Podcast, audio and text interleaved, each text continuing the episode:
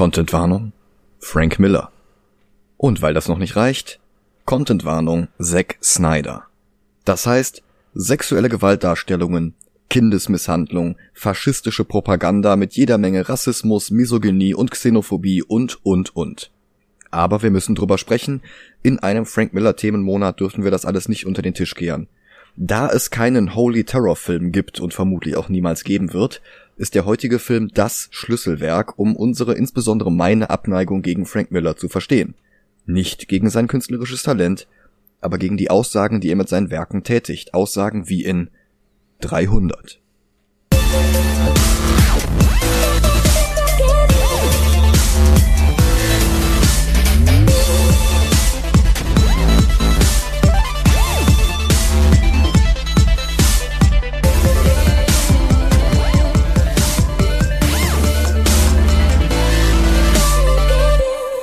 Hallo und willkommen zu einer neuen Episode Movie Gilantes. Hallo, Mein Name ist Michael Heide mein Name ist Dennis Kautz. und wir beenden heute endlich den ersten Miller-März. Und hoffentlich auch den letzten.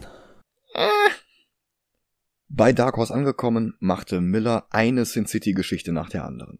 Einige Kurzgeschichten, ein paar weitere Mehrteile, eine Graphic Novel. Dazwischen schrieb er noch eine Daredevil Story für Marvel mit dem Titel The Man Without Fear, also nichts anderes als ein Daredevil Year One und einer der größten Einflüsse auf die Netflix-Serie. Dieses schwarze Kostüm in der ersten Staffel, das stammt hierher. Danach schuf er mit seinem Hardboiled-Partner Jeff Darrow die Kinderserie Big Guy and Rusty the Boy Robot, ein Pastiche aus Astro Boy, Kaiju-Monstern und einer Prise Calvin und Hobbes Humor. Der riesige Big Guy erinnert heute an den Film Iron Giant, allerdings gab es den 95 noch gar nicht. Mittlerweile gibt's auch eine Zeichentrickserie zu Big Guy and Rusty the Boy Robot. Tja. Und 1998 erfüllte er sich dann einen Kindheitstraum und erzählte seinen Lieblingsfilm aus Jugendtagen nach. The 300 Spartans, zu Deutsch Der Löwe von Sparta. Dazu reiste er extra nach Griechenland, um die Originalschauplätze zu besuchen. Davon merkt man im Comic allerdings nicht mehr sehr viel und im Film noch viel weniger. Überhaupt war Miller nur sehr wenig an Fakten interessiert. Heraus kam ein visuell beeindruckender, durchgestylter, kriegsverherrlichender Lobgesang auf die faschistischen Spartaner. In einem Interview mit Sam Thielman vom Guardian sagte Miller Jahre später, The Spartans were strange catalysts of democracy. They were utter fascists. The Athenians were the ones who gave birth to democracy, but the Spartans made it all possible. Und um diese völlig wahnsinnige These zu stützen, dass wir die Demokratie alleine den Faschisten verdanken, verdrehte Miller die Wahrheit, wo es nur ging. Er unterschlug, dass die Spartaner Sklaven hielten, damit er sie besser als freiheitsliebende Altruisten darstellen konnte. Er ignorierte, dass die Spartaner allesamt schwere Rüstungen trugen und ließ sie als muskulöse Herrenmenschen alleine mit ihrer hart wie Kruppstahlmentalität bekleidet Tausende von Gegnern abschlachten. Dass diese harten Männer allerdings auch oft Sex miteinander und mit Jungen in Ausbildung hatten, passte wiederum nicht in Millers Bild von ehrenhaften Kriegshelden, darum sind sie im Comic plötzlich alle hetero. Oder in Franks eigenen Worten, I didn't want to render Sparta in overly accurate terms, because ultimately I do want you to root for the Spartans. Und weil das alles noch nicht genug bedenkliches Gedankengut war, hier mal die Titel der fünf einzelnen Kapitel. Honor, Duty, Glory, Combat und Victory, also Ehre, Pflicht, Ruhm, Kampf und Sieg. Ist klar, Frank, ist bestimmt nur ein Zufall, so wie die hakenkreuzförmigen Wurfsterne in Sin City. Gut, dass 300 kein Achtteiler war, sonst hätten die Kapitel 6, 7 und 8 wahrscheinlich Sturm, Vaterland und Heil Hitler geheißen. Aber so widerwärtig und verlogen Millers Darstellung der historischen Ereignisse auch war, so beeindruckend war der Band dann doch optisch. Jede Doppelseite war eine zusammenhängende Einheit, so dass der Hardcover später doppelt so breit war wie ein gewöhnlicher Sammelband. Miller war auf dem Höhepunkt seiner Fähigkeiten, unterstützt von seiner noch Ehefrau Lynn Varley als Koloristin, und so kann man 300 rein handwerklich durchaus als Millers Meisterwerk bezeichnen. Und die Reihe gewann dann auch vier Eisner Awards. Inhaltlich ist es aber halt trotzdem nicht mehr als ein Loblied auf Eugenik, militärische Disziplin und die Verwerflichkeit und Niedertracht von Schwulen, von People of Color und von Menschen mit Behinderung. Schlimmere Faschopropaganda hätte das Ganze höchstens sein können, wenn Hitler persönlich aufgetreten wäre, um die Perser eigenhändig zurückzuschlagen. Wer wäre also besser geeignet gewesen, um diesen katastrophal menschenverachtenden, wenn auch oberflächlich hübschen Murks umzusetzen, als die Leni Riefenstahl des 21. Jahrhunderts alias unser Erzfeind Zack Snyder. Snyder hatte nach ein paar Musikvideos gerade erst sein Filmdebüt gegeben mit Dawn of the Dead, der um ein ordentliches Maß Homophobie und Islamophobie angereicherten Verfilmung eines eigentlich lustig gemeinten Drehbuchs von James Gunn von Guardians of the Galaxy. Das Drehbuch wiederum basierte natürlich auf dem Film von George Romero. Snyders im Film von einem Fernsehprediger getätigte Aussage, die Zombie-Epidemie sei Gottes Strafe für Homosexualität und Abtreibungen, basierte hingegen auf gar nichts, den Charakter hatte Snyder selbst hinzuerfunden.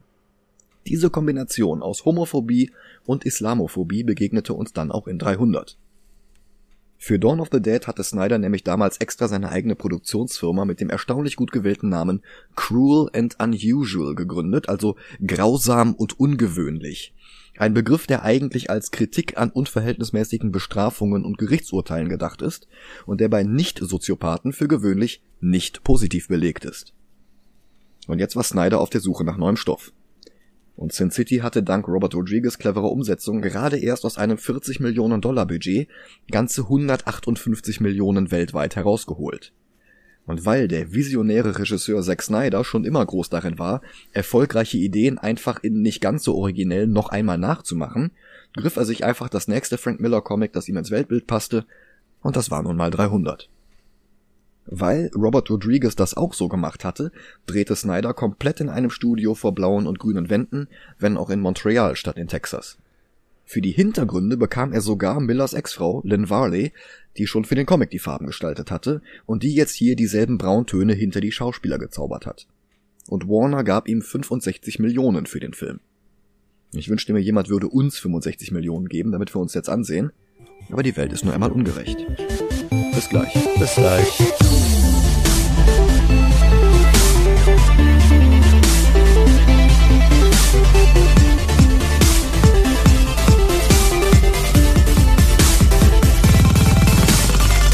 Und da sind wir wieder. Hi. Oh boy. Als ich den Film 2006 im Kino gesehen hatte, fand ich ihn ganz unterhaltsam. Ich gebe offen zu, ich hatte mir die DVD und sogar ein Poster gekauft, das dann in meiner ersten Wohnung im Flur hing. Aber heute, 15 Jahre später, ist der Film nur noch ermüdend, frustrierend und halt eben so voller ekelhafter Propaganda, dass ich kotzen will. Wo ich bei Watchmen zeigen musste, wo und wie der Film von der Comicvorlage abwich, so muss ich hier aufzählen, wie Film und Comic von den historischen Ereignissen abweichen, aber keine Sorge, das dauert diesmal keine zweieinhalb Stunden. In thematisch passenden Brauntönen sehen wir das Warner Brothers Logo, das Legendary Logo und das Virtual Studios Logo. Letzteres ist eine Produktionsfirma, die es heute nicht mehr gibt. Von denen waren auch wie vor Vendetta, Blood Diamond und die Nicolas Cage Flops Next und Bangkok Dangerous.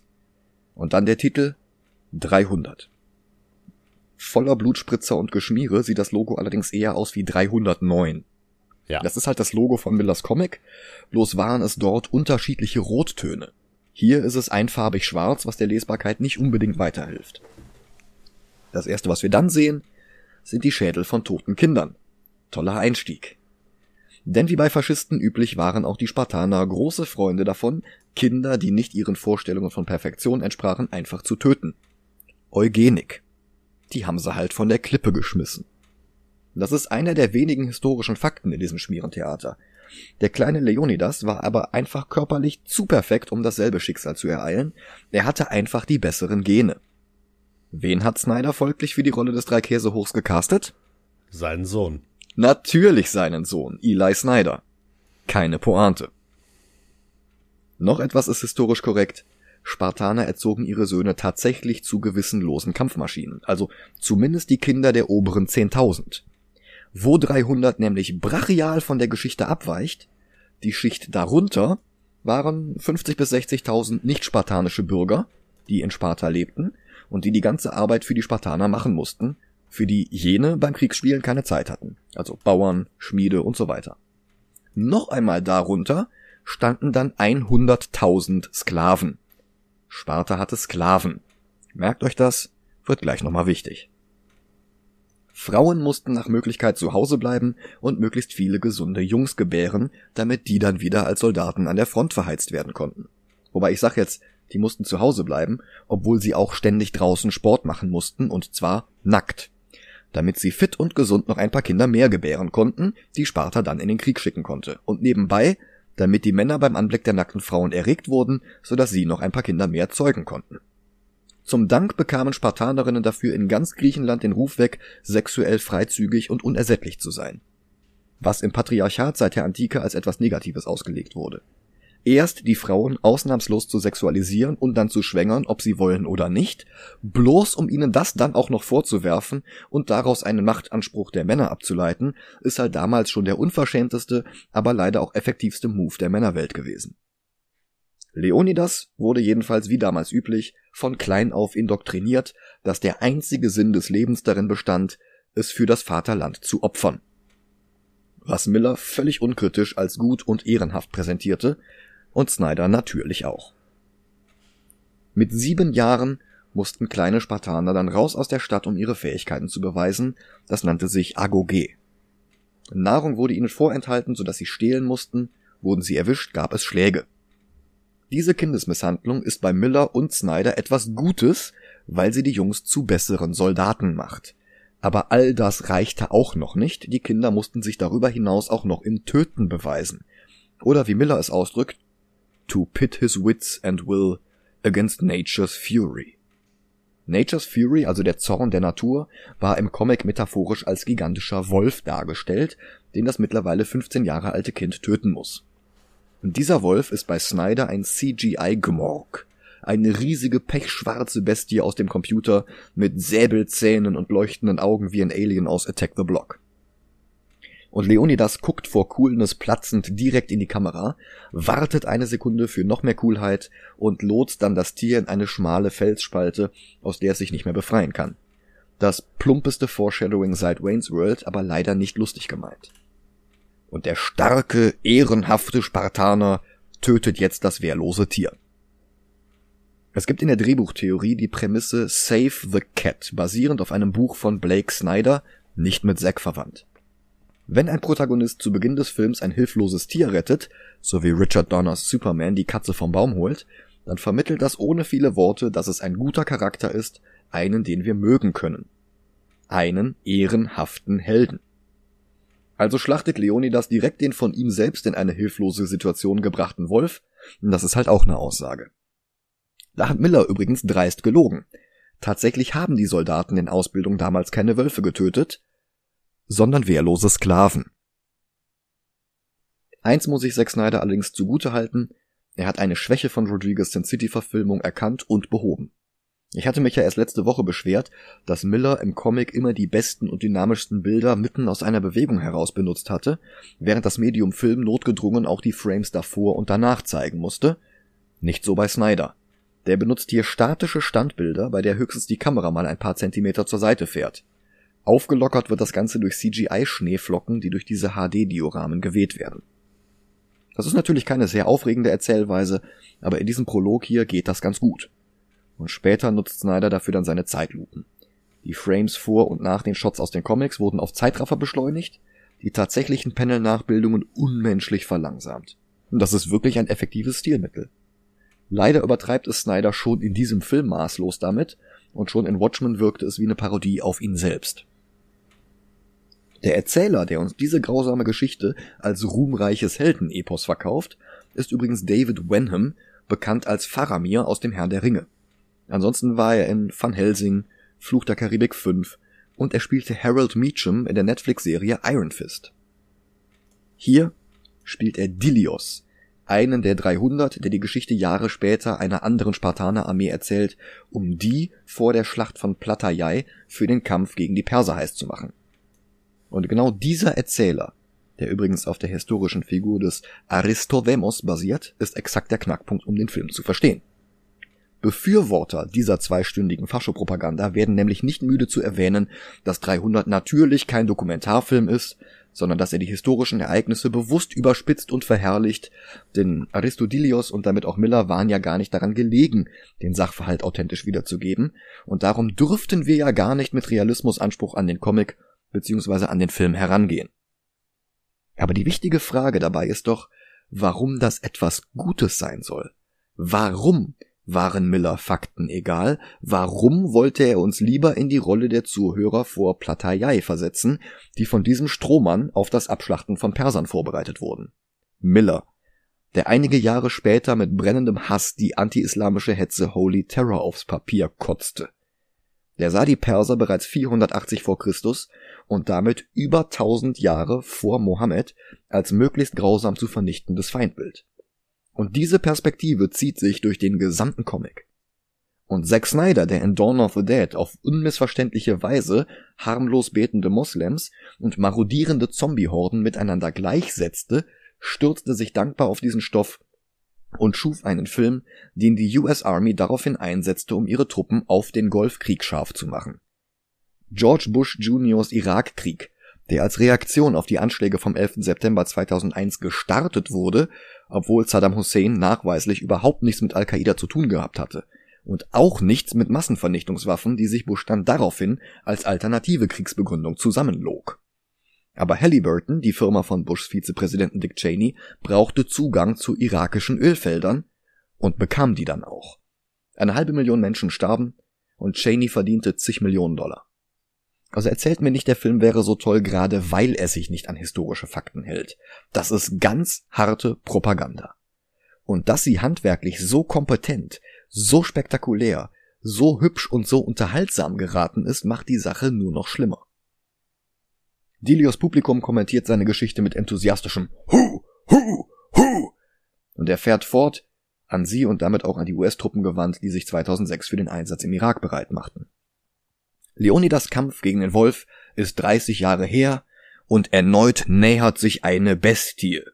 Aber diese Bestie besteht aus Männern und aus Pferden, Schwertern und Speeren, eine unvorstellbar große Armee aus Sklaven, die das kleine Griechenland verschlingen will. Und auch das ist natürlich wieder gelogen.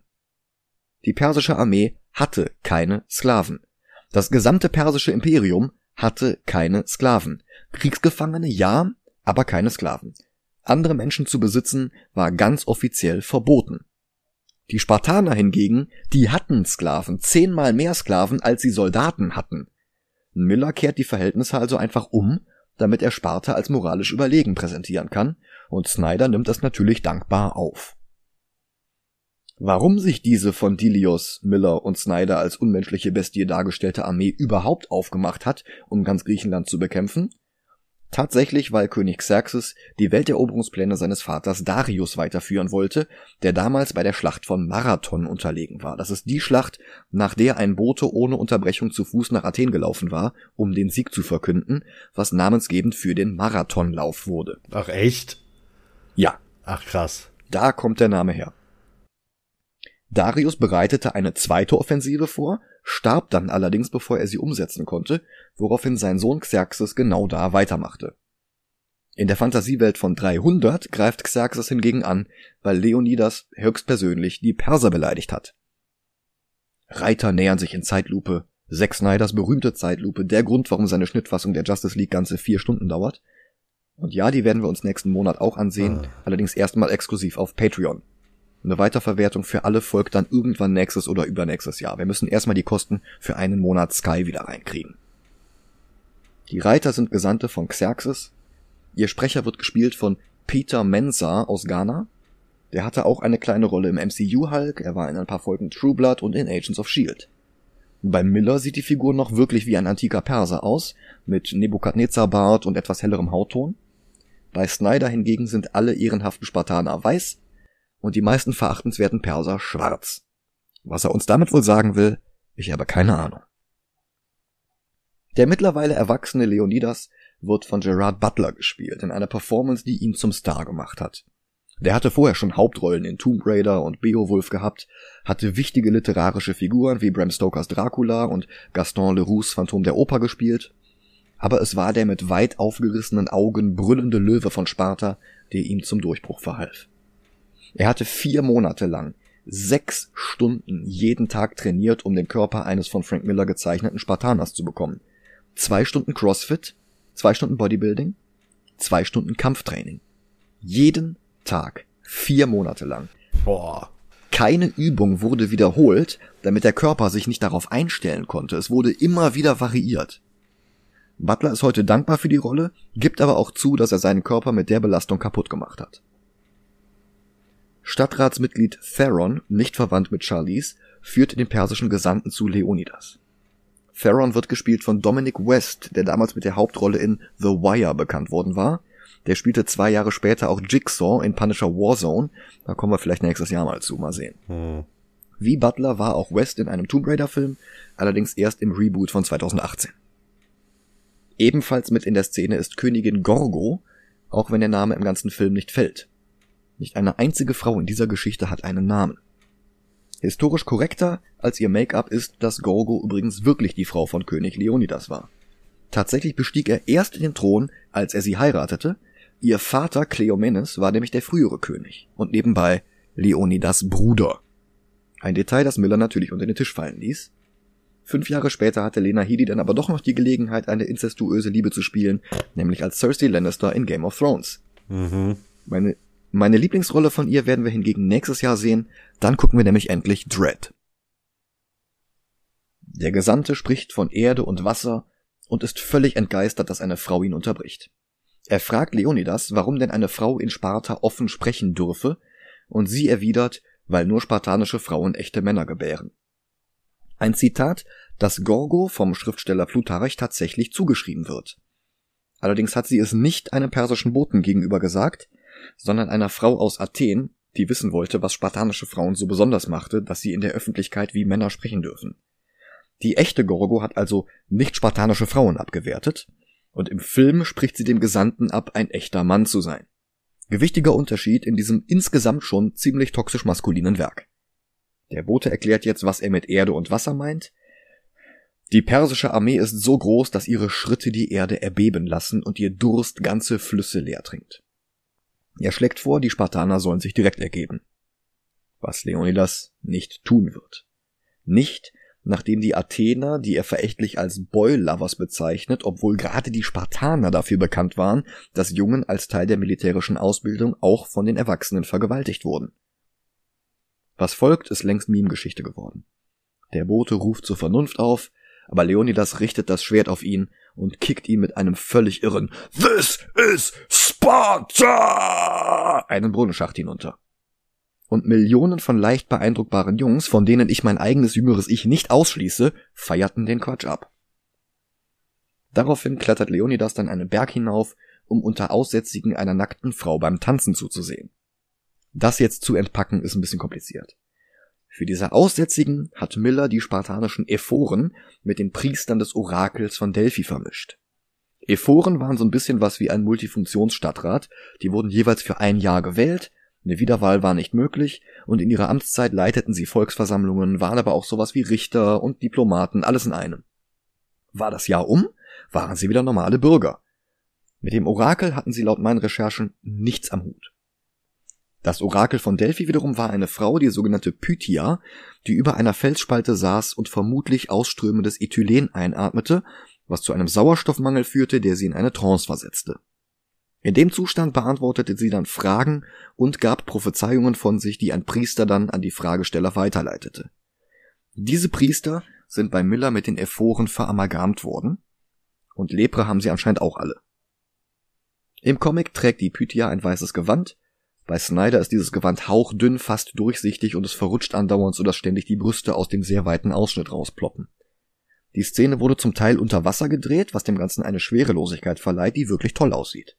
Aber eigentlich ist es halt auch nur Sucker Punch fünf Jahre früher. Male Gaze auf eine fast nackte Frau, ohne dass die Handlung oder die Charaktere dadurch irgendwas hinzugewinnen würden.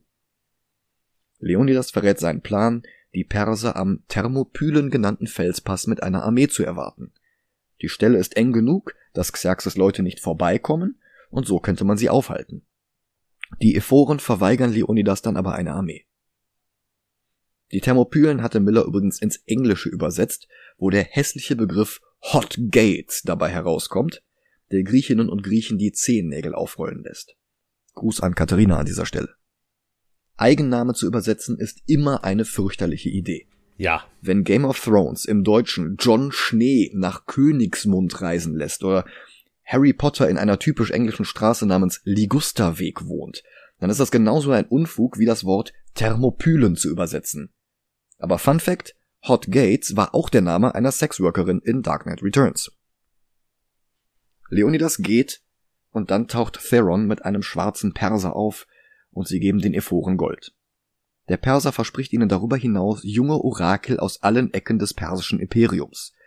Dann guckt er in die Kamera, der Kontrast verändert sich und der ganze Typ wird zu einer schwarzen Silhouette mit leuchtenden weißen Augen.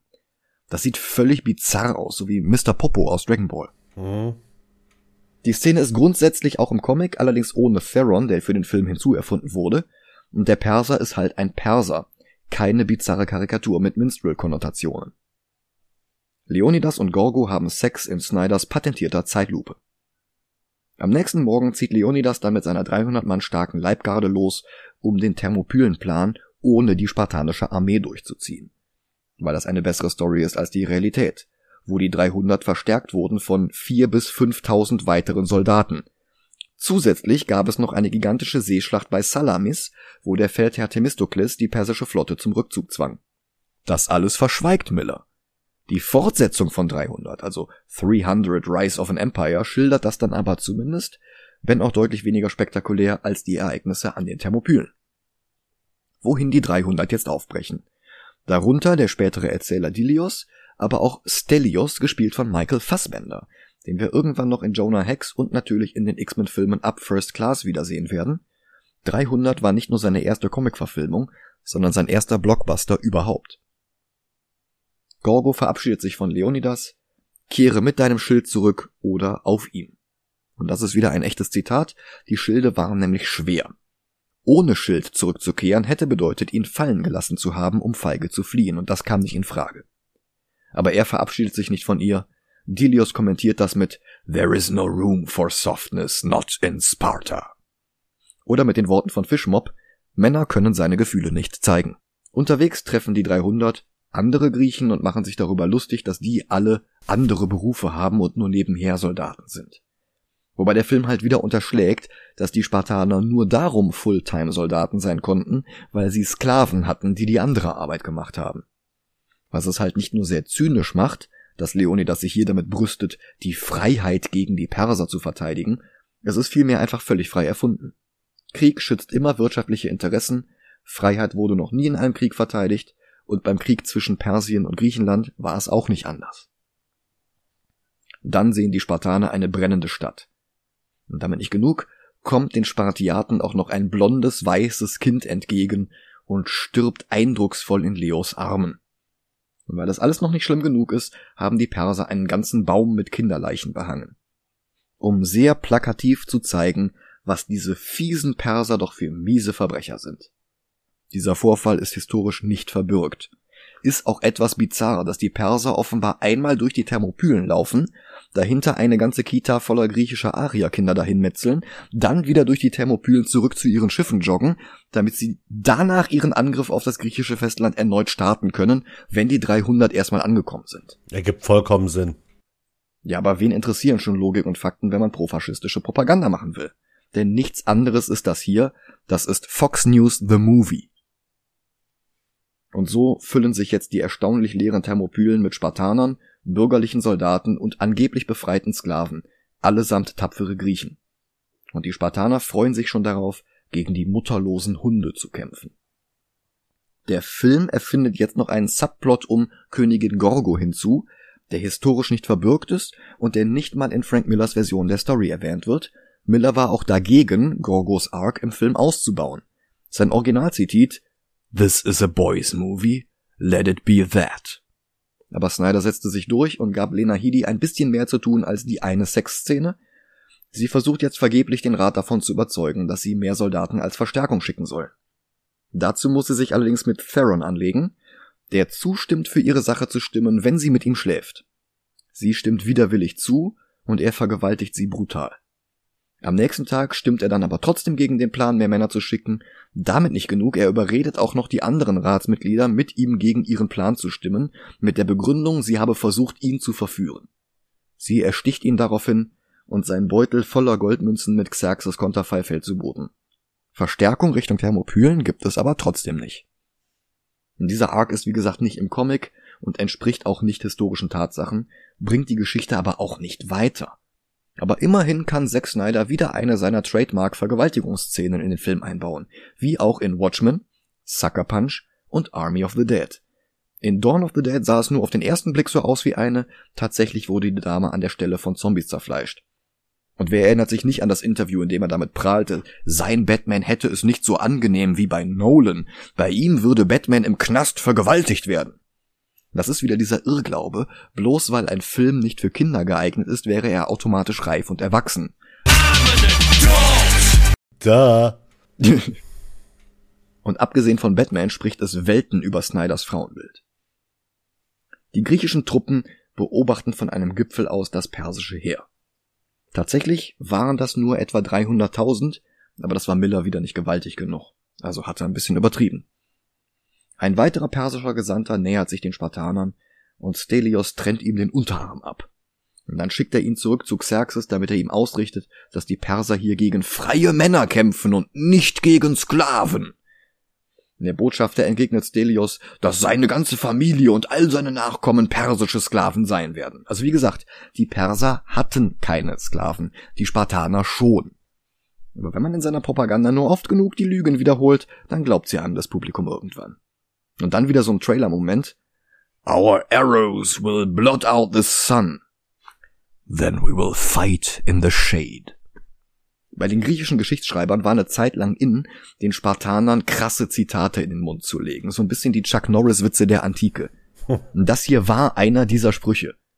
Dass der wirklich jemals aus dem Mund eines Spartaners kam, ist fraglich, aber Miller hat den nicht erfunden. Grundsätzlich gilt in dieser Geschichte die Faustregel, wenn ein Spruch wirklich cool ist, dann hat ihn Miller von irgendeinem antiken Geschichtsschreiber geklaut. Ja. Auftritt Ephialtes. Die überzogene Miller-Karikatur eines Quasimodo irgendwo zwischen Sloth aus Goonies und dem Typen, der bei Robocop am Ende im Giftmüll landet. Die von Miller ausgedachte Hintergrundgeschichte ist, dass der nicht der spartanischen Eugenik entsprechend geboren wurde und seine Eltern dann lieber Sparta verlassen haben, als ihn von der Klippe zu werfen woraufhin er dann als Sparta-Fanboy groß wurde und jetzt mit der Rüstung seines Vaters loszieht, um Leonidas zu unterstützen. Er berichtet ihm von einem geheimen Ziegenpfad an den Thermopylen vorbei, über den die Perser den Griechen in den Rücken fallen könnten. Leonidas lehnt ab, weil Ephialtes aufgrund seiner Anatomie den Schild nicht hoch genug halten kann, woraufhin der sich frustriert an die Perser wendet und ihnen den Weg zeigt, was letztlich die Schlacht entscheidet. Der tatsächliche Ephialtes hatte keinen Buckel. Er war ein einfacher spartanischer Hirte, der Griechenland für Gold an die Perser verraten hatte. Aber in der Welt von Miller müssten die Bösen entweder affektierte Schwulenklischees erfüllen, wie Dark Knight Joker oder Xerxes, oder halt monströs hässlich aussehen als Gegenstück zum Nazi-Körperkult. Der ja auch der einzige Grund dafür ist, dass die Spartaner bloß mit Cape und Sixpack bekleidet sind, statt wie historisch überliefert mit einem dicken Harnisch. Leonidas schickt die schlechtesten Soldaten, die er hat, zum Ziegenpfad und kümmert sich dann nicht weiter drum. Meisterhafter Stratege. und dann kommen auch schon die Perser angelaufen. Ein letzter Befehl, sie sollen ihre Waffen niederlegen. Leonidas Antwort, kommt und holt sie euch, ist wieder so ein antikes Chuck Norris-Meme. Die siegreiche persische Armee versucht es als erstes mit simplem Überrennen. Das ist ungefähr so militärisch wie eine Wall of Death bei Wacken. Die Spartaner heben ihre Schilder immer nur gerade lang genug, um ihre Gegner mit Speeren zu Gyros zu verarbeiten, und dann stürmen sie aus den Thermopylen heraus den Persern entgegen. Keine Phalanx mehr, bei der sich alle mit ihren Schilden gegenseitig schützen, sondern einfaches Drauflosstürmen in Zeitlupe, weil es cooler aussieht. Die nächste Bataillon an Persern steht eng genug zusammen, dass die Spartaner sie mit ihren Schildern einfach die Klippe herunterschieben können. Das wäre eigentlich der Moment, wo die Perser bloß die nächsten 20.000 Mann hinterher schicken müssten, um die Thermopylen zu erobern, aber stattdessen schicken sie aus der Ferne bloß eine Ladung Pfeile damit die Spartaner nochmal über ihren eigenen Fight in the Shade Spruch lachen können. Erst als sie sich danach wieder vor den Thermopylen positioniert haben, schicken die Perser die nächsten Soldaten los, diesmal beritten. Das bringt sie aber auch nicht weiter. Und als nächstes kommt Xerxes persönlich an. Der hat überhaupt nichts mit dem historischen Xerxes zu tun und ist stattdessen ein am ganzen Körper gepierster, androgyner Glatzkopf, gespielt vom weißen Brasilianer Rodrigo Santoro in Blackface. Dabei war Xerxes nicht mal schwarz. Ist das wirklich Blackface? Weil ich hab's halt nicht, also klar, man sieht, dass er angemalt ist, aber das sieht für mich so golden aus. Als wäre er halt komplett in Gold angemalt. Aber vergleich das mal mit seinen ganzen goldenen Ringen und Piercings. Also da ist schon ein starker Kontrast zwischen der Farbe und seiner Hautfarbe. Ja, ja, aber wenn das schwarz sein soll, dann sieht das eher aus wie eine Hautkrankheit, also. Ja. Also wenn es Blackfacing ist, dann nicht mal, äh, dann sehr, sehr schlecht. Ja. Aber guck dir Rodrigo Santoro mal normal an, der hat in Lost mitgespielt. Ja, ja, habe hab ich. Ich habe mir die Schauspieler also, alle angeguckt. Ja, ja. ja. Der ist sogar, äh, und das meine ich nicht abwertend, sehr hell für einen Brasilianer. Ja. Xerxes Stimme ist heruntergepitcht und am Computer wurde er zwei Köpfe größer als Gerard Butler gezaubert, damit er trotzdem irgendwie bedrohlich wirkt. Und Xerxes versucht jetzt auch Leonidas einzuschüchtern. Und der kommt wieder mit toxisch maskulinem Müll wie, bei deiner Armee hätte ich auch mit den Frauen Spartas hier auflaufen können, hahaha. und wiederholt noch einmal Millers Lüge, die Perser hätten Sklaven und die Spartaner nicht. Dann dreht er Xerxes den Rücken zu, woraufhin der seine Hände auf Leonidas Schultern legt und ihm vorschlägt, dass er als Anführer der persischen Armee bis ins Herz von Europa vordringen könnte, wenn er sich jetzt ergibt und vor Xerxes niederkniet. Aber Leonidas sagt nur, die Welt werde sich noch dran erinnern, dass freie Männer gegen einen Tyrannen standhielten. Und dann läuft er zurück zu seinen Leuten, die inzwischen die Leichen der Perser zu einer Wand hochgetürmt haben, damit sie die auf den nächsten persischen Trupp umkippen können. Warum Xerxes wieder nur 20 Mann auf einmal schickt, ist mir auch ein Rätsel. Das ist wie ein Kung-Fu-Film, wo der Held gegen drei Dutzend Gegner kämpft, die aber immer nur einzeln zu ihm hinlaufen, um sich Ohrfeigen abzuholen. Ich dachte an Tower Defense. Ja, ja, auch so ein bisschen. Ich musste halt irgendwie, weiß nicht, Bud Spencer oder Bruce Lee oder sowas halt denken. Mhm.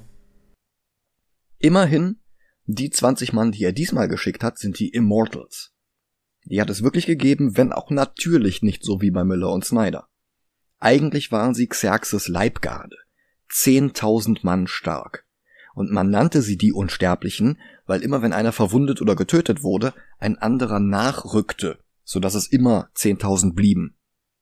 Und Miller machte aus denen untote Orks mit Dr. Doom Masken.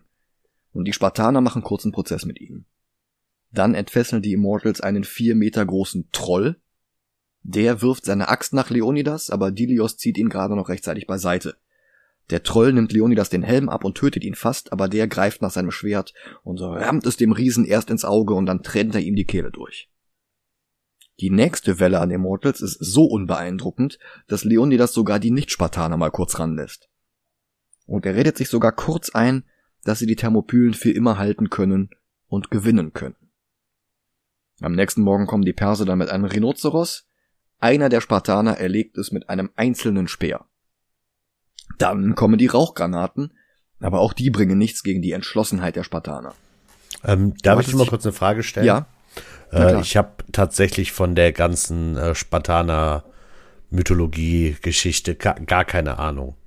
Mhm. Äh, oder beziehungsweise übers Persische Reich. War das wirklich quasi so, ich will nicht sagen, ein Best-of von verschiedenen Kulturen?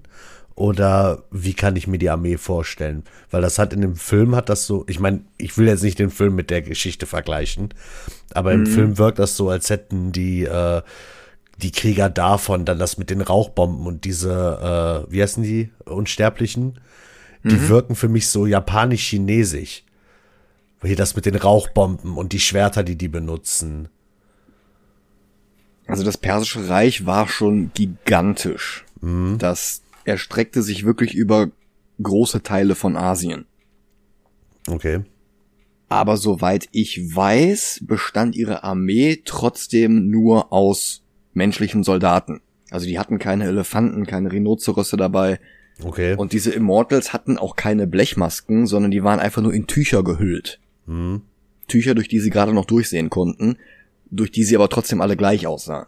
Also quasi. Um halt eben diesen Mythos zu schaffen, wenn einer erlegt wird, kommt sofort der nächste, mhm. sodass du, die sind austauschbar. Also so Ninja-mäßig. Also so da ja, alle Ninja, sehen gleich aus und man sieht nur die Augen. Ja, ja, in so, in der Hinsicht schon Ninja. Ja, also Aber ich meine jetzt das Outfit. Ninja halt das falsche Bild vor Augen. Mhm. Ne? Ich meine nur das ja, Outfit. Ja, ja. ja. Aber du hattest dich bei Batman Year One beschwert, dass dir der Film zu episodenhaft war, ne? Ja. Hier finde ich das viel, viel schlimmer. Echt? Ja, ja. Okay. Jetzt kommen die Elefanten. Und die Spartaner drängen sie ohne Probleme die Klippe hinunter. So. Nächste Fuhre. Mehr persische Soldaten. Das, das nimmt halt echt kein Ende. Ja, das hat sich so ein bisschen beim, also für mich angefühlt, als wäre das ein Videospiel. Welle 1. Ja, So, ja.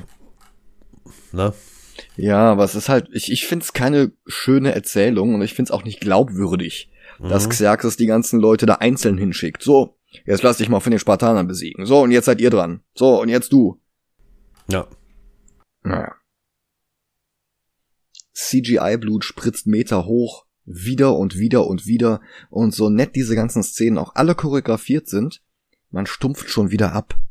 Der Film moduliert das nicht. Du hast jetzt nicht, wir sehen jetzt den Kampf, dann sehen wir die Leute beim Essen, dann sehen wir eine Love Story, dann sehen wir dies und das, dann sehen wir wieder was anderes und jetzt kämpfen sie wieder. Sondern du hast halt einfach nur brachial, bum, bum, bum, bum, bum, so wie die letzte Stunde Man of Steel, so wie die letzte Stunde Batman wie Superman. Mhm. Das ist, das ist mir zu viel. Ja, und dann wird es albern. Einer der Spartaner ruft seinem Sohn zu, er solle sich zu ihm umdrehen. Und das macht der auch und sieht dadurch nicht den persischen Reiter, der sich in vollem Jagdgalopp von hinten an ihn anschleicht und enthauptet. Der Vater beginnt zu schreien und wird von drei anderen Spartanern zurückgezogen. Ephialtes verkauft jetzt Sparta für Geld, eine Uniform und einen Harembesuch an Xerxes. Die Frauen hier in diesem Harem sind auch völlig bizarr. Ein paar sind hübsch, ein paar sind entstellt wie Two-Face, eine hat sogar beide Arme und Beine amputiert bekommen. Also Snyders Frauenbild und Millers Horse, Horse, Horse auf einmal. Das ist K -K -K Combo. Oh Gott. Dann reitet einer der Griechen zu Leonidas und berichtet davon, dass die Perser alle Soldaten am Ziegenpfad besiegt haben. Der Bote reist daraufhin dann auch ab und nimmt alle noch übrigen Griechen mit. Jetzt sind nur noch Leonidas und die 299 Spartaner übrig. Also 298, denn der Vater des getöteten Spartaners zieht jetzt auch ab, weil er seinem Sohn nicht gesagt hat, dass er ihn liebt. Und 297, denn jetzt schickt Leonidas Dilios nach Hause. Der hatte im Kampf ein Auge verloren, das deckt sich beinahe mit Aristodemos, auf dem Dilios ja wie gesagt basiert. Bei dem war es aber keine Wunde, sondern eine Infektion.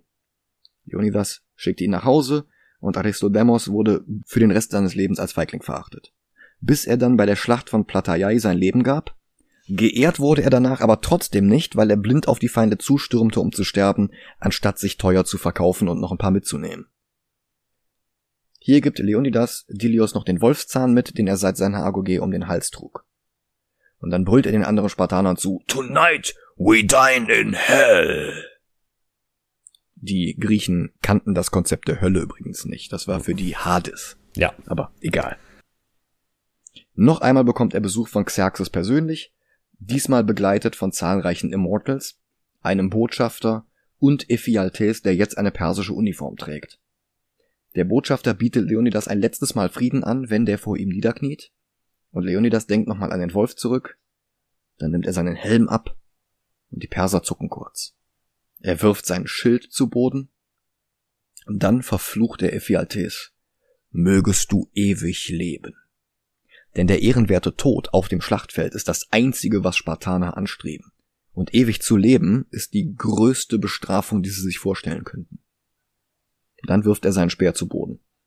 Er kniet nieder, und als die Perser daraufhin aus der Deckung gehen, brüllt er einen Befehl. Stelios kommt aus der Schildkrötenformation hinter ihm herausgesprungen und ersticht den Botschafter. Leonidas selbst greift seinen Speer, steht wieder auf, läuft los und wirft ihn nach Xerxes. Er streift ihn an der Wange. Dann wird er von persischen Pfeilen getroffen, wie auch seine Männer. Er ruft noch einmal aus, meine Königin, meine Frau, meine Liebe. Und dann verdunkeln die Pfeile noch einmal den Himmel. Faramir berichtet Gorgo, was passiert ist und drückt ihr den Wolfszahn in die Hand. Und sie hängt die Kette ihrem Sohn um. Dilios berichtet dem Rat jetzt, dass Leonidas nur wollte, dass man sich an ihn erinnere. Wanderer, kommst du nach Sparta, verkündige dorten, du habest uns hier liegen gesehen, wie das Gesetz es befahl. Und dann schneidet der Film zurück zu Dilios Rede vor der Schlacht von Plataiai. und 10.000 Spartaner laufen brüllend auf die Kamera zu. Nachspann. Der Erfolg von Sin City führte dazu, dass Snyder 300 drehen durfte. Der Erfolg von 300 führte dazu, dass Snyder Watchmen drehen durfte. Und der Erfolg von Watchmen führte dazu, dass Snyder Man of Steel drehen durfte und Batman wie Superman und die Justice League. Mehr dazu demnächst auf unserem Patreon. Das heißt, ohne Robert Rodriguez hätte es das DCEU in dieser Form nicht gegeben. Hm. Aber wie gesagt, damals, 2006, fand ich 300 echt gut. Und dann habe ich halt was über die tatsächlichen historischen Hintergründe gelernt. Und jetzt müssen wir den ranken und das fällt mir sehr, sehr schwer. Okay. Ich finde ihn schwächer als Sin City. Einfach weil er nicht so originell war wie Sin City. Und ich finde ihn von dem Verwerflichkeitsgrad her, also was er für eine richtig fiese, plumpe Propagandanummer da durchzieht, finde ich ihn tatsächlich vergleichbar mit Joker. Okay. Wow. Wow. Okay. Also ich würde vielleicht bis Fist of the North Star hochgehen, weil die sehr, sehr vergleichbar sind. Mhm. Weil das halt beides so die Superkrieger, muskelbepackt, die sich gegenseitig mit Blutfontänen wegmetzeln. Aber höher würde ich nicht gehen. Okay, dann sage ich dir nicht, auf welchen Platz ich den schieben würde. Das, sag mal, sag mal. Wir nee, nee, ja gerne ich, ich sag reden. dir nicht den Platz, ich sag nur so viel, es ist für mich, also meiner Meinung nach der beste Frank Miller Film. Also wir haben Batman Year One auf der 24 und ja. da kommt der auf gar keinen Fall drüber. Für mich, ich, ich fand ihn besser als Batman Year One, als The Dark Knight Returns, als Sin City. Puh. Also ich, ich, ich sehe ihn eher auf einer Stufe mit Elektra. Aber. Hm. Puh, das ist natürlich jetzt eine Ansage. Mhm. Also es ist auf jeden Fall nicht der schlechteste Frank Miller. Auf keinen Fall. Ja, Elektra ist halt sehr viel stümperhafter, aber wenigstens auch nicht so niederträchtig. Elektra ja. hat halt keine Aussage und jetzt geht mal los Iraker töten. Elektra ist halt einfach nur scheiße. Naja. Aber ich guck eigentlich lieber einen billigen Trash-Film als einen Film, der mir auf den ersten Blick Spaß macht, bis ich dann merke, was der Film eigentlich mit mir machen will. Ich, ich, ich sag dir ganz ehrlich, ich weiß nicht, ob das für oder gegen mich spricht, aber mir fallen solche Sachen bei Filmen nicht so sehr auf. Mir ist es ja ursprünglich auch nicht aufgefallen bis ich mich halt wirklich mal mit den Hintergründen beschäftigt habe und mich und ich mich dann gefragt habe, warum Miller und Snyder in bestimmten Punkten so drastisch von der tatsächlichen Geschichte abweichen. Naja. Und was sie damit ausdrücken möchten, dass sie so abweichen. Also zu sagen, die Spartaner hatten nie Sklaven und die Perser schon, das ist halt echt eine Lüge. Mhm. Und das ist halt eine Lüge mit einer Intention dahinter. Und Miller naja. hat ja gesagt, er wollte die faschistischen Spartaner so gut wie möglich aussehen lassen. Und das ist in meinen Augen nicht unbedingt eine schöne Intention. Also ich muss, ich muss ja auch sagen, dass äh, ich meine, das war jetzt das zweite oder dritte Mal, dass ich den Film geguckt habe. Und für mich war schon beim ersten Mal waren die Spartaner nicht die Guten im Film. Wer sind denn deiner Meinung nach die Guten? Im Film gibt es nicht wirklich einen Guten. Mhm. Aber von dem, also nur das, was im Film passiert, nicht das, was außerhalb passiert oder in der Geschichte. Ja, okay. okay.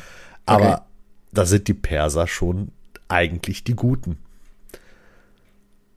Weil auch, auch wenn es mit einem scheiß Hintergrund war, sie gehen dahin und bieten denen quasi Frieden an. Klar wollen sie was dafür haben, hm. aber sie sagen nicht, ey, wir kommen jetzt und mähen euch nieder.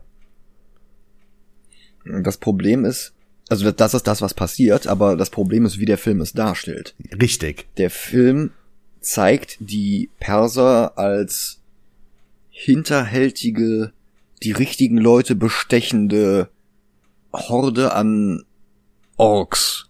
Mhm. Und einen Xerxes, der auch auf dem CSD gut aufgehoben wäre. Ja, aber das, das ist, das ist auch so eine Sache, die, die ich halt nicht wahrgenommen habe. Ja. Aber jetzt nicht, weil, äh, weil ich irgendwie, weil es mir egal ist, sondern weil sowas für mich normal ist. Also, dass Leute in meinem näheren Um- Umfeld sich so verhalten. Ver- Ich, verstehst du, wie ich das meine? Ich weiß, wie du das meinst, aber der Film ist ja schon eine Karikatur davon. Also Ja. kein Mensch der Welt hat so viele Piercings im Gesicht hängen und Ketten aneinander und, und so Ja, nicht so, aber ja. ja. Also klar gibt's auch Piercings und Ketten zwischen Piercings, aber diese Dimensionen hier, also das ist ja Nee, ich, ich verstehe ich versteh das vollkommen. Aber ich fand's jetzt den Film an sich nicht so verwerflich wie andere Filme auf der Liste. Ich glaube, das Problem ist, dass er wirklich nur unterschwellig und über die Hintertür so verwerflich ist. Und das ist halt das Gefährliche. Das ist eigentlich schlimmer als ein Film, der, weiß ich nicht, wie hieß denn dieser, dieser äh, türkische Wolfs, äh, nicht, nicht Zeit der Wölfe, ähm, Tal der Wölfe, kann das sein? Keine Ahnung. Weil, weil der ist zumindest ehrlich in dem, was er macht. Okay. Aber, aber das hier ist halt so ein, guck mal, die ehrenvollen Spartaner, die, die Freiheit, die westliche Welt vor den Barbaren beschützen. Die ja eigentlich auch gar keine Menschen sind. Das ist ja mehr so eine, eine Bestie, die da kommt. Also, Also ich habe mir, ich habe mir äh, vor und nach dem Film habe ich mir diverse Beiträge über diesen Film durchgelesen. okay. Und ich habe auf jeden Fall auf vieles geachtet. Nur dieses, ähm, also klar, das mit Xerxes ja, aber dem Film wird eine sehr, sehr starke Homophobie vorgeworfen, die ich bis jetzt immer noch suche. Ähm, also das Zitat äh, those, those boy lovers in Athens, also die Spartaner hatten Sex mit Jungs. Ja, da, das, da wusste ich Und nicht. im Film wirft er das den Athenern vor okay. und sagt halt, die, die kann man kein Mensch ernst nehmen, die poppen ja Kinder. Und das ist halt, Ja, gut. da, dazu dann diese Darstellung von Xerxes. Das ist, es ist, es ist halt nicht plakativ ausgesprochen. Aber es schwingt halt mit. Okay. Weil das, das hatte ich gar nicht, weil, also das Gefühl. Ich meine, ich hoffe, ihr verteufelt mich jetzt nicht dafür. Aber ähm, hier die, ich, ich komme nicht auf die Namen. Der äh, hier, äh, Michael Fassbender und der Sohn von dem, Stelios. die, die haben doch eindeutig was miteinander. Also, ich kann mich jetzt auch irren, aber so wie die äh, miteinander umgehen und so, hätte da auch eine Szene drin sein können, wo die es miteinander treiben. Und das ist halt irgendwie so, ja, ich verstehe das mit Xerxes, verstehe ich vollkommen, dass das, äh, dass die Darstellung total scheiße ist. Aber das hier mit, äh, ja, die poppen Kinder, jetzt nicht, dass die Spartaner das selber gemacht haben, aber das war, ist für mich nicht homophob, das ist einfach nur eine Ankleidung, dass die was mit Kindern haben. Also was halt auch stört, ist ganz einfach, dass die tatsächlichen Spartaner kein Problem damit hatten, dass es Homosexualität gibt. Dass die Spartaner halt tatsächlich auch miteinander Beziehungen hatten, Sex hatten, was auch immer. Und ich sag mal, wenn der Film Stelios und Astinos, so hieß der andere, eine Beziehung Ah, okay. gegeben hätte, dass die halt wirklich, sei es auch nur, dass die sich irgendwie küssen oder so, dann wäre der Film weniger problematisch. Aber Okay. dadurch, dass der komplett weglöscht, dass Spartaner auch Homo Homosexualität kannten und stattdessen Homosexualität nur für die in Athen und dieser komische Xerxes da, also das, das ist halt alles so, Ja, ja, klar. Aber ich hab, ich hab, das war halt für mich so ein bisschen Widerspruch. So, zum einen soll der, sollte der Film halt total homophob sein und zum anderen hast du aber diese nie ausgesprochene, nie gezeigte Liebe zwischen den beiden Figuren. Wenn sie es ausgesprochen hätten, wenn sie es gezeigt hätten, ich würde anders über diesen Film reden. Ja, natürlich, aber wenn, wenn du jetzt noch mal mit dem, was ich gerade gesagt hast, diese Szene guckst, Hm? er rast, also hier ähm, Michael Fassbender rastet ja total Ja. aus, nachdem der geköpft wird. Du hast vorher, wie sie miteinander witzeln, das ist für mich, das ist für mich mehr als eine Freundschaft, was die der beiden da haben. Es wäre schön gewesen, wenn es wirklich offiziell kanonisch Ja, mehr als Freundschaft gewesen wäre. da, das stimmt, das stimmt. Aber, aber das ist es halt nicht im Film, ne? ja. Das ist es auch nicht bei Miller. Ja, aber okay, ich meine, ich, ich will den Film auch nicht gut, also wirklich so hoch loben, aber von dem Mist, den Frank Miller produziert hat und gezeichnet hat und geschrieben hat, ähm, war das für mich der angenehmste. Also man merkt halt, dass er wirklich Euphorie dabei hatte, dass er wirklich Interesse hatte an dieser Geschichte. Weil er den halt als Kind im Kino gesehen hat, den, diesen, diesen anderen Film. Ja, ja, klar. Das Problem ist halt wirklich, wie er daran gegangen ist. Was er offiziell gesagt hat, warum er dies und das und jenes gemacht hat.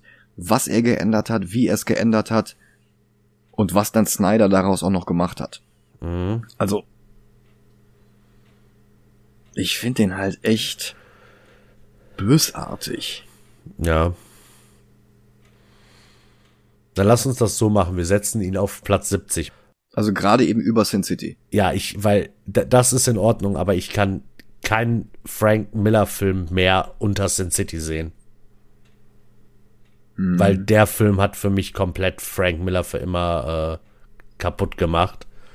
Ja. Weil vorher, ich kannte den Namen Frank Miller, aber er war mir halt egal. Und jetzt ist das so ein Hass auf ihn. Ja. Und Sin City hat für mich dem, fast den Boden ausgeschlagen und deswegen muss der Film über Sin City.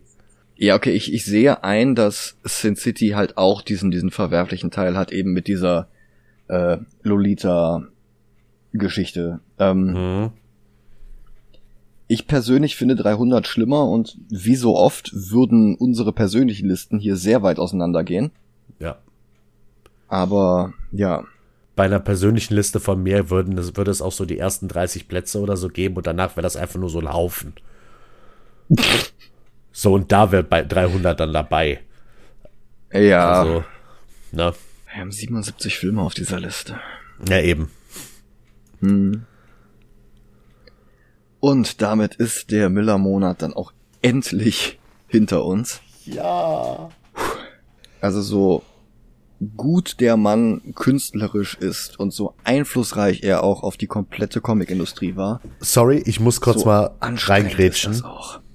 Ähm, du hast ja gesagt, so künstlerisch er auch war, ne?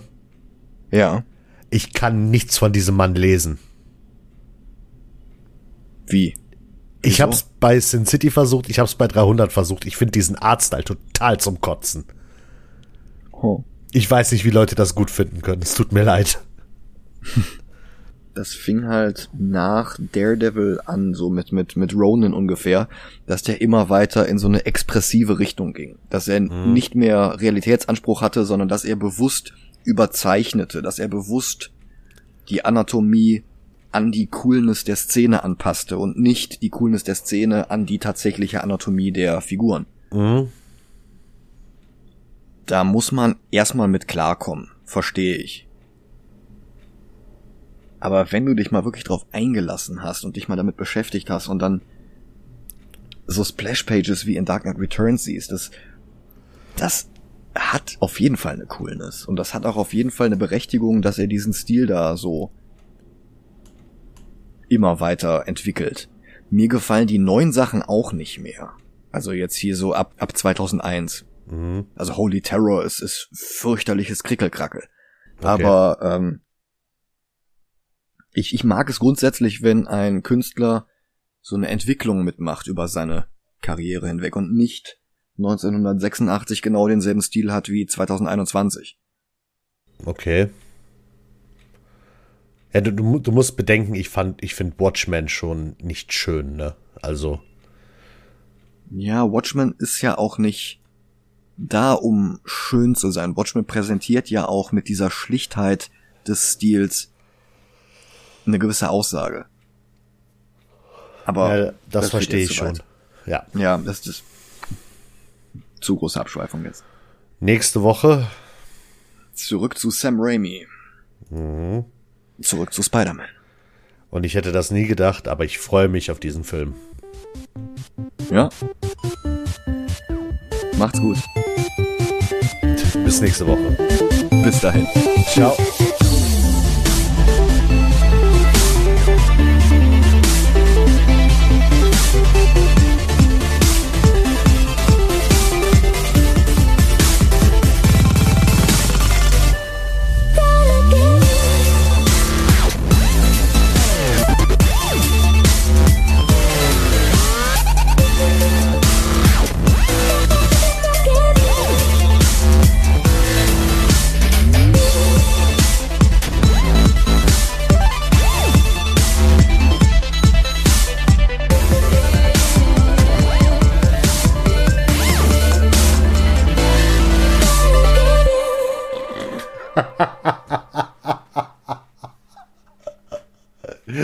Entschuldigung. Was? Entschuldigung, aber warum habe ich gerade das Bild im Kopf, wie er vor ihr kniet und sagt, du wünschst, ich wäre es gewesen, oder? Oh, wo war denn das nochmal her? Herr der Ringe, wenn er ihm sagt, Ach dass der Ringe, Boromir- ja klar, Faramir. Ja! Oh Der Gott, Truchsess von Gondor. Ja. genau. Ah.